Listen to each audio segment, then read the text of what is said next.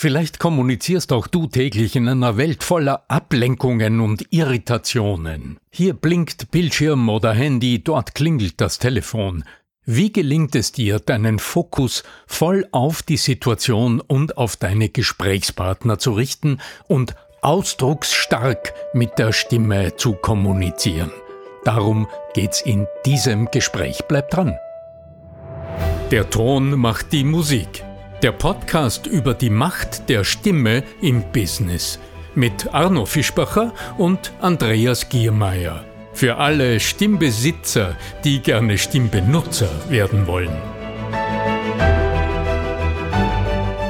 Angenommen, du telefonierst gerade und du sprichst mit jemandem, du stellst Fragen und du hörst eine Antwort von der anderen Seite und irgendwo im Innersten weißt du ganz genau, dieser Mensch ist jetzt nicht wirklich bei dir, sondern der hat seine Augen auf dem Bildschirm, hat seine Augen auf dem Papier am Schreibtisch oder weiß Gott wo, ist deutlich abgelenkt, spricht aber mit dir, weil er oder sie sich denkt, na ja, er oder er merkt's eh nicht, ich spreche ja.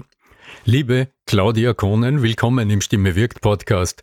Kennst du solche Situationen und was denkst du, weshalb bemerken wir das eigentlich? Du hast es ja viel mit, mit Verkäufern zu tun und Verkäufer denken ja oftmals, dass sie Multitasking sind und sind nebenbei beschäftigt, auf dem Computer noch andere Dinge zu machen, haben ihren einstudierten Leitfaden und pressen den quasi aus dem Mund heraus in den Hörer oder in sein Gegenüber direkt in die Ohren hinein und haben das Gefühl, die Informationen sind ja alle vorhanden.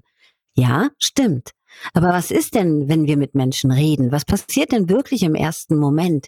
Wir übertragen ja Emotionen. Wir übertragen uns, so wie wir gerade getaktet sind, so wie wir gestimmt sind. Diese Stimmung übertragen wir auf den anderen Menschen auch. Und wenn wir abgelenkt sind, dann heißt es, so wie das Sprichwort ja sagt, abgelenkt. Also wir lenken quasi unsere Gedanken um und nicht mehr gezielt auf den Zuhörer, also nicht mehr gezielt in die Ohren des Menschen, auf die Gehirnfestplatte, um uns da angenehm zu speichern. Wir leiten unsere Gedanken um und damit sind wir nicht mehr zielorientiert. Und genauso unsere Emotionen und die hörbaren Emotionen auch nicht. Was sagst du denn dazu, Arno? Du bist ja da Fachexperte, was das mit dem Körperlichen so auf sich hat und was das Gehirn da alles so macht. Ich bin neugierig auf deine Antwort. Ja, ich finde es grundsätzlich so interessant, äh, wie wir, wenn wir nur die Ohren öffnen, aus der Stimme eines Menschen, zum Beispiel am Telefon, wo wir nicht sehen, wo die Mimik uns verborgen ist, wo die Gestik verborgen ist, wo der Gesichtsausdruck einfach nicht wahrnehmbar ist, wo wir aus dem puren Ton der Stimme alle möglichen inneren Regungen dieses anderen Menschen wahrnehmen. Und um sowas handelt es sich ja offensichtlich. Also wenn ich mit den Gedanken woanders bin oder wenn ich sag's mal so, wenn die Aufmerksamkeit gerade geteilt ist, weil ich sehe, dass am Bildschirm gerade ein E-Mail aufpoppt und irgendwo ein Rufezeichen oder ein Alarm, du weißt, wie es in der heutigen Zeit ist, man hat irgendwo poppt ununterbrochen irgendwas auf und hier blinkt etwas und hier ist auf Facebook eine neue Meldung gekommen und hier, ich weiß nicht, wartet ein Anruf in der Schleife. In dem Moment signalisiert die Stimme immer die innere Haltung, die innere Befindlichkeit des Menschen. Und ich denke, es ist, es lohnt einfach, sich das zu bewusst zu machen. Damit ist auch noch etwas hinfällig. Ich habe immer großen Spaß, wenn ich in Gesprächen mit Menschen, die die sagen, ja Fischbacher, ich spreche mal mit Ihnen, vielleicht äh, ergibt sich da irgendwie eine Zusammenarbeit. Und wenn ich nachfrage, dann höre ich oft so Anliegen, ja, Herr Fischbacher, ich bin einfach immer wieder so nervös. Aber äh, was kann man denn tun, damit man das nicht hört? Und da sind wir wieder bei so einer ähnlichen Geschichte. Du hörst es immer. Also dann hörst du halt, dass jemand nicht zeigen will, dass er nervös ist. Aber das bemerkst du. Also verstell ja, ja. verstellen gilt nicht. Viele Menschen glauben ja, sie transportieren mit der Stimme nur das, was sie sagen. Und in Wahrheit ist ja die Stimme nur hörbarer Ausatem. Und dieser Atem, also dieser Sauerstoff wird in unserem gesamten Körper produziert. Also geht es nicht darum, dass wir die Stimme im oberen Teil des Körpers verstellen, im wahrsten Sinne des Wortes verstellen wir uns nämlich dann, sondern es geht darum, dass wir die echten Emotionen nach außen tragen. Und das ist es wohl, Arno, wo viele Menschen sich wundern, wenn sie sich anfangen, mit diesem Thema zu beschäftigen. Denn es geht ja so leicht. Aber mit diesem ganzen Verstellen der Stimme ist es viel schwieriger und vor allem unecht und unglaubwürdig. Naja, das habe ich in früheren Zeiten kennengelernt bei Menschen, die in der Radiostation, die wir in den Ende der 90er Jahre gegründet haben, hinter dem Mikrofon saßen und versucht haben, äh, das, was sie, das, was sie dachten, wie Moderatoren klingen sollten, äh, nachzumachen. Ja, das ist so wie mit den unechten Sprechpausen. Wenn man ja wirklich, nur ein anderes Beispiel dazu, richtig jemandem etwas sagt, dann passiert es ja automatisch fast, dass man die richtige Betonung hat, wenn man wirklich bei der Sache ist. Mhm. Oder? Naja, und wenn dir auch etwas wichtig ist, wenn es dir nur wichtig ist, dann ist es nicht wichtig. Ich hatte, ich hatte gerade einen unglaublich ausgebildeten und wirklich sehr berufserfahrenen äh, Manager im Coaching, äh, Pharmabranche mit höchster Expertise in Prozesstechnik etc., der bewirbt sich gerade hm, für neue Stellen, weil er mit dem Unternehmen, in dem er derzeit noch arbeitet, offensichtlich streng unzufrieden ist.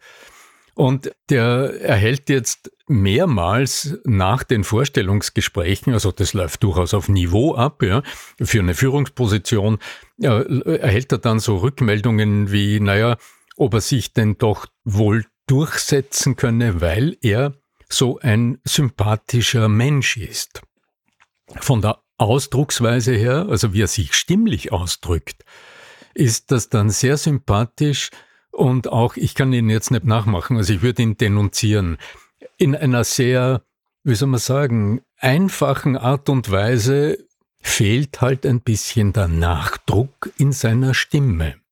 Und das er, Selbstbewusstsein wahrscheinlich auch, nicht wahr? Das ja, Selbstbewusstsein. Ja, ich denke, er hat es schon. Äh, ich bin sicher, er setzt sich auch durch, aber nicht in dieser frontalen, kraftvollen, Kraftlackel-Art und Weise, sondern ganz sicher mit großem Geschick, weil sonst hätte er nicht diese berufliche Laufbahn durchlaufen, die, also dann wäre er nicht dort, wo er heute ist. Aber in der Vorstellungssituation für eine Führungsposition erwarten die Menschen, die ihm gegenüber sitzen, offensichtlich jemanden, der ihnen auch im Vorstellungsgespräch mal zeigt, dass hier Durchsetzungskraft vorhanden ist. Ja, Obwohl das ja nichts mit der Lautstärke zu tun hat, nee, nicht wahr, Arno? Nee, natürlich. Ja, genau. genau, Entschuldigung, wenn ich dich jetzt darauf anspreche direkt, weil viele Menschen wissen es gar nicht, dass große Unternehmen schon mit Technik herausfinden im Vorstellungsgespräch am Telefon, ob die Stimme das hergibt, was der Mann behauptet zu sein. Mhm. Also wie wie viel der Mensch wirklich preisgibt und wie sicher er ist. Also man kann anhand, das machen Profiler übrigens schon seit einigen Jahren, an der Stimme so viel heraushören. Selbst in, bei den Kriminalitätsfällen gibt es mittlerweile Stimmforschung, die herausfindet, droht jemand nur oder tut er es auch. Und das auch im beruflichen. Das kann man ja auch daran feststellen, dass erfolgreiche Menschen, die mit anderen, also eine Führungskraft, dass die immer gut reden kann. Und darum stehen sich so viele Menschen beruflich im Weg, wenn sie daran nicht arbeiten, würde ich mal behaupten. Hm. Ja, das ist ein guter Punkt. In meinem Gespräch im Podcast äh, vor kurzem mit dem Oliver Niebuhr, mit dem Linguistikprofessor, der mit seinem Start-up jetzt eine Software gerade entwickelt hat, die eine Art Analyse der Stimme bietet, aber nicht in einer in einer wissenschaftlichen, also wie soll man sagen, in einer für den einzelnen Menschen nachvollziehbaren Art und Weise. Und der sagt, die drei Kernaussagen der Stimme, die im Beruf von besonders großer Bedeutung sind. Und da ist jetzt der dritte Punkt, die große Frage bei meinem Kunden. Das ist auf der einen Seite Vertrauen. Ist dieser Mensch vertrauenswürdig in dem Moment, in dem er oder sie spricht? Das ist Kompetenz. Wie kompetent wirkt jemand durch die Art und Weise des Sprechens und durch die Stimme. Und der dritte Punkt heißt jetzt im Fachjargon Emphase, also Ausdruckslust, also die Bewegtheit im Sprechen. Und das ist ein Punkt, der mit Bewegungen und mit Körpersprache etwas zu tun hat.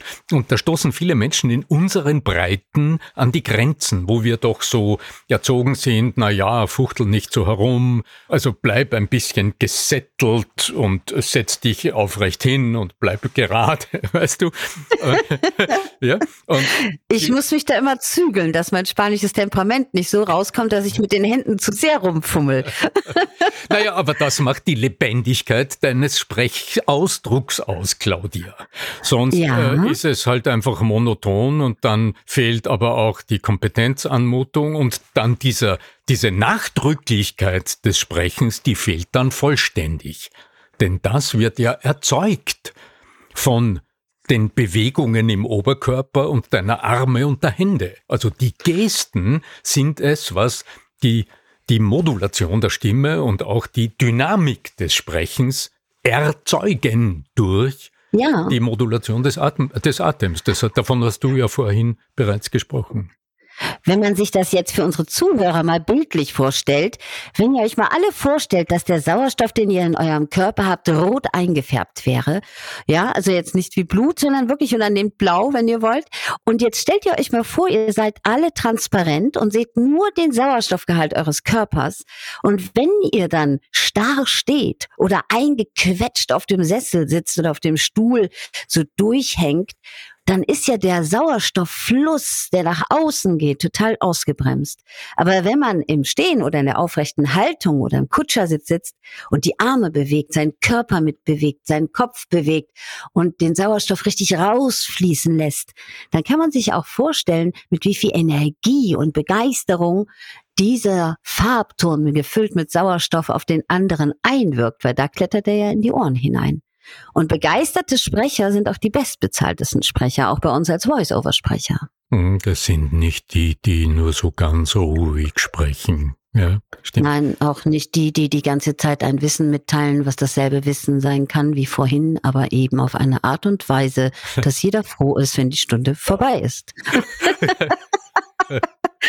Wir beide haben heute den Clown gegessen, ne? Ja, genau. Claudia, lass uns noch einmal zu diesem Punkt zurückgehen.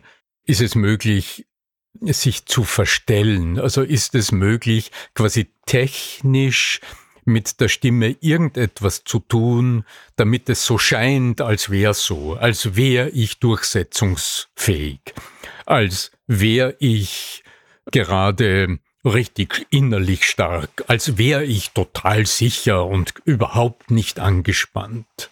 Natürlich kann man das, aber es ist nicht echt. Und wir übertragen eben unsere Emotionen mit. Viel leichter ist es, es zu lernen, es richtig zu können. Denn dann kann man sich jederzeit auch in diese Emotionen hineinbringen und die Begeisterung oder sagen wir mal die Art und Weise, wie man in dem Moment gefordert ist, auch nach drüben bringen, nach, in den anderen Menschen hineinbringen.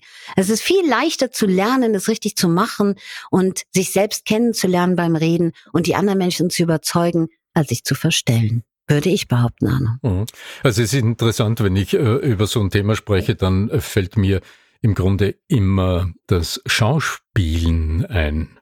Also das ist so, aber kein Verstellen. Ne, eben genau, das, das ist der das, Punkt. Ja, genau. Das, das, ist ja das klassische Missverständnis. Das ist es nämlich, ja, ja genau. Die Menschen denken dann, ihr macht mal so, als ob. Mhm. In Wahrheit, und da kann ich ein Lied drüber singen, weil ich durfte das auch noch zusätzlich lernen, als ich mal nicht so temperamentvoll oder sinnlich sprechen sollte. Mhm. Man geht in die Persönlichkeit.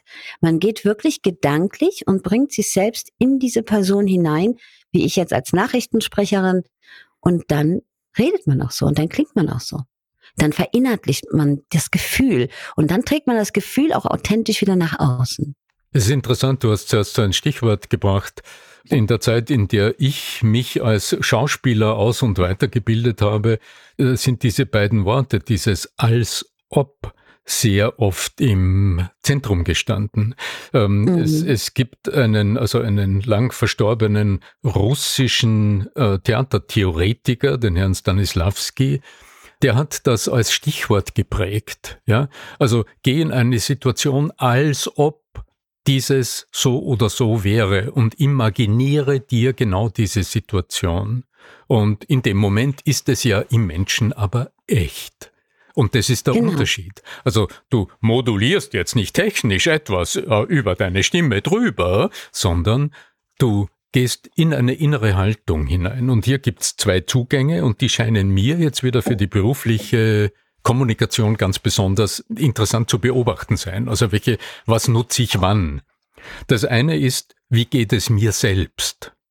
Also welchen Status benötige ich, damit ich das, was ich dann zu transportieren, zu kommunizieren habe, dass ich das bestmöglich rüberbringe. Wie schaffe ich mir Sicherheit? Wie hole ich mir auch die nötigen Informationen, damit ich souverän darüber sprechen kann, etc. Das wäre das eine. Also da ist auch der emotionale Status äh, damit gemeint jetzt von mir, so den du mhm. angesprochen ja, hast. Ja. Aber die zweite Seite, die finde ich speziell, wenn es ums Präsentieren geht, so essentiell. Das ist der Blick hinüber über den Tellerrand und mal schauen, zu wem spreche ich und was will ich denn eigentlich im anderen bewegen und woran im anderen knüpfe ich an. Also welche Gedanken habe ich mir über meine Gesprächspartner, über meine Zuhörer, über die Betrachter meines Videos, über die Zuschauer meiner Präsentation gemacht, über meine Kunden gemacht? Und wie kann ich mhm. sprachlich an die Welt anknüpfen, in der meine Gesprächspartner und Zuhörer sind. Und aus dem heraus entsteht wieder ein anderes als ob. Also hier bewegt sich der Mensch wieder anders, die Zuwendung ist gestaltet, die Körpersprache funktioniert anders und die Sprache hört sich anders an. Du verwendest andere Worte, du gehst in den Dialog mit den Zuhörern. Ich würde da gerne ein Bild zu geben, denn ich weiß, wie schwer es oft ist, dass Menschen verinnerlichen, was meinen die da eigentlich, wenn man sich mit dem Thema nicht so beschäftigt hat. Und da habe ich ein gutes Beispiel für, wenn man sich jetzt vorstellt, einen jungen, dynamischen, schicken Verkäufer, der einen hochwertigen Sportwagen verkaufen möchte. Der möchte diesen Wagen verkaufen und es kommen Kunden in den Laden und er überlegt sich gar nicht, ob der passend ist und führt einfach sein Verkaufsgespräch durch, ohne sich vorher zu erkundigen, ohne zu wissen. Er macht einfach nur sein Pitch, sage ich mal, sein Verkaufsgespräch, ohne zu überlegen, kann die Frau in diesen tiefer gelegten Wagen überhaupt einsteigen? Wenn er aber jetzt gezielt die Person erst fragen würde, was sie möchten, was sind das für Kunden, was suchen die wirklich, dann würde er automatisch seine Tonalität dem anpassen, mhm. indem er vielleicht die Dame die nicht so aussieht, als würde sich gerade in einen tiefer gelegten Wagen setzen, anders ansprechen würde. Und jeder, glaube ich, im Publikum kann sich jetzt vorstellen, dass die Tonalität sich automatisch ändern würde. Mhm. Oder? Ich würde gerne mal einen Daumen hoch haben, wenn ihr euch vorstellen könntet, dass dieser Verkäufer automatisch die Tonalität ändert, wenn er mit den unterschiedlichen Personen spricht. Oder ein Lächeln oder ein lachenden Smiley, wenn ihr sagt, nee, das geht so nicht. ja, es ist hundertprozentig im Grunde immer die Zuwendung zu unseren Gesprächspartnern. Die machen wir ja im Privatleben auch, ne? Ja, so ist es.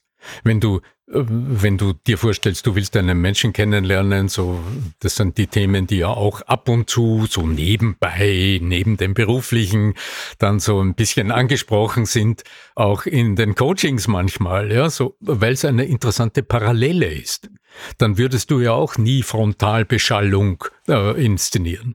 Du würdest dich nie hinstellen und über dich sprechen und über, ja, du weißt schon, über deine. Jetzt Vorzüge. haben wir hier ja die beste, die beste Situation, Arno. Du darfst über meine Vorzüge reden. Nein, Quatsch. Was würdest du denn sagen, mit welcher Haltung gehst du denn jetzt hier auf das Publikum zu, die sich nicht gerade mit uns im direkten Austausch befinden, bevor wir sie jetzt einladen, mit uns sich auszutauschen? Es ist aus, aus meiner, aus, aus, von meiner inneren Haltung her genau dieselbe Sache. Also ich mache mir Gedanken darüber, mit wem könnte ich es denn zu tun haben? Also mhm. hier in der Situation, in, in, der wir gerade sind, das können wir auch für unsere Podcast-Zuhörer durchaus dazu sagen. Also wir schneiden gerade die ersten 20 Minuten eines LinkedIn Live-Audio ähm, Veranstaltung auf, auf LinkedIn mit, in der wir im Anschluss dann die Bühne freigeben, also das Mikrofon freigeben für unsere Gesprächspartner und uns in Diskussionen stürzen. Und hier gilt genau dasselbe. Also da sehe ich ja keine Menschen vor mir, sondern ich sehe immerhin Profilbilder von mir und einen Vornamen äh, und manchmal hat der Nachname Platz. Und ich könnte jetzt einzeln durchklicken und mir mal anschauen, mit wem habe ich es zu tun. Also ich imaginiere, wie schauen die beruflichen Kommunikationssituationen wohl aus, in denen die Martina und der Wolfgang und äh, der Martin und die Gabi und der Jens Karsten, also in welcher Situation sich die befinden. Und diese meine Vorstellung, die erzeugt eine gewisse Haltung und ihr könnt mir ja nachher berichten, inwieweit es gelungen ist. Das finde ich nämlich interessant, weil es ist ja so, wir sind hier im Raum, wir beide unterhalten uns, mhm. aber in Wahrheit unterhalten wir uns mit euch. Mhm. Und das ist unsere innere Haltung. Ich unterhalte mich jetzt nicht nur mit Arno, sondern ich schaue wirklich auf die Profilbilder und gefühlsmäßig unterhalte ich mich mit euch. Und so geht auch meine Energie ganz anders in das Mikrofon oder in den mhm. Raum. Mhm. Das ist das, worauf ich hinaus will. Stimmt's, Arno? Ja, das ist im Grunde eine ähnliche Situation wie im Theater. Also ich habe das 20 Jahre lang ja erlebt, erlitten und auch genossen. Du unterhältst dich, also du hast einen Text äh, äh, gelernt, du gehst in die Probe, du entwickelst Szenen und das ist immer ein Dialog mit jemandem anderen auf der Bühne. Ja, da sprichst du ja nicht direkt mhm. ans Publikum, außer in, in manchen extremen Ausnahmesituationen, in bestimmten äh, Inszenierungen. Und trotzdem hast du im Grunde die Ohren ganz weit offen bis in die hinterste Reihe. Du sprichst, du schaust deinen Gesprächspartner an, sprichst mit dem, aber gleichzeitig hast du dein Publikum mental in, auf deinem Radar. Und wenn du es nicht, genau. wenn du es nicht hast, dann versetzt du dein Publikum, deine Zuhörer in eine ganz dumme Situation, dann werden die nämlich zum Voyeur. Und, das und die Energie geht nicht mit, nicht ne? Drüber, die Energie ja. geht nicht in die Menschen, ja, genau. Ganz genau. Das ist nämlich das, was wichtig ist, dass man sich diesen Gedanken macht, wenn man in einem Raum steht, wo 100 Leute drin sitzen, dass man wirklich die Energie an alle Menschen überträgt, indem man die Blickrichtung hat und dass man das Gefühl mitnimmt, dass man zu allen Menschen auch spricht. Mhm. Würde man das nicht haben, würde man vielleicht nur zur ersten Reihe sprechen und jeder hat das vielleicht mal in seinem Leben erlebt, wie sich sowas anfühlt, dann geht die Energie aus dem Raum heraus mhm. und man fühlt sich auch nicht mehr angenommen auch nicht interessant, weil der Sprecher vorne einem nicht die Aufmerksamkeit mhm. gibt und nicht die Energie rübergibt. Ja. Und somit äh, stürzt man die Atmosphäre. Mhm. Ist vielleicht auch ein gutes Praxisbeispiel, wenn ich mir gerade überlege, welche Anwendungsfälle gibt's denn im Business?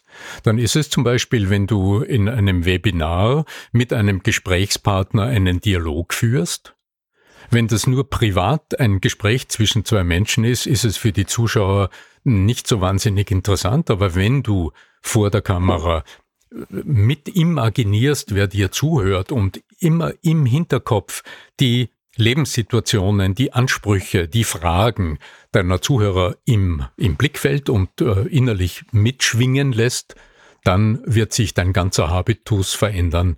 Du sendest, wie man im Theater sagt, ganz anders und auch stimmlich wirst du für deine Zuhörer auf der anderen Seite hinter den Bildschirmen viel nahbarer wirken.